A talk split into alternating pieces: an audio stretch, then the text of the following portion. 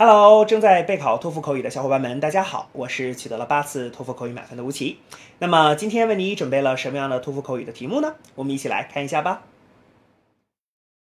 Do you agree or disagree with the following statement?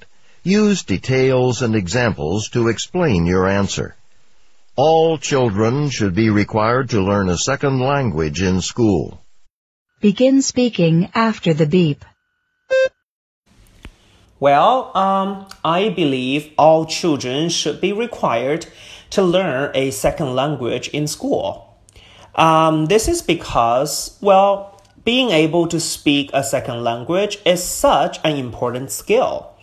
Because nowadays, um, it is very common to do business with foreigners. So by being able to speak a second language, um, you know, those students are able to find better jobs in the future. They're able to work in foreign companies and make more money. And also, learning a second language could be really fun because one can learn about a foreign culture, such as the food, the interesting festivals like the Halloween, and so on. So, children should study a second language at school. 好的，那么以上呢就是我们今天啊所给出的这段满分回答。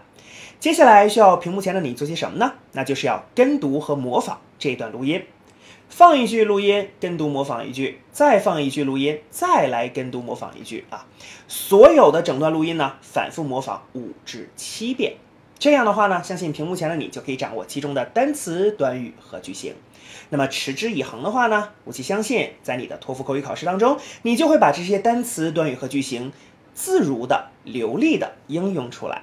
那么，我觉得你离托福口语的高分就不再遥远了。同时，如果你喜欢这段视频呢，不要忘记帮我们按赞，或者是在你的社交媒体上去做转发，可以让更多的小伙伴来了解吴奇老师的脱口秀，并且加入到我们的备考大家庭中。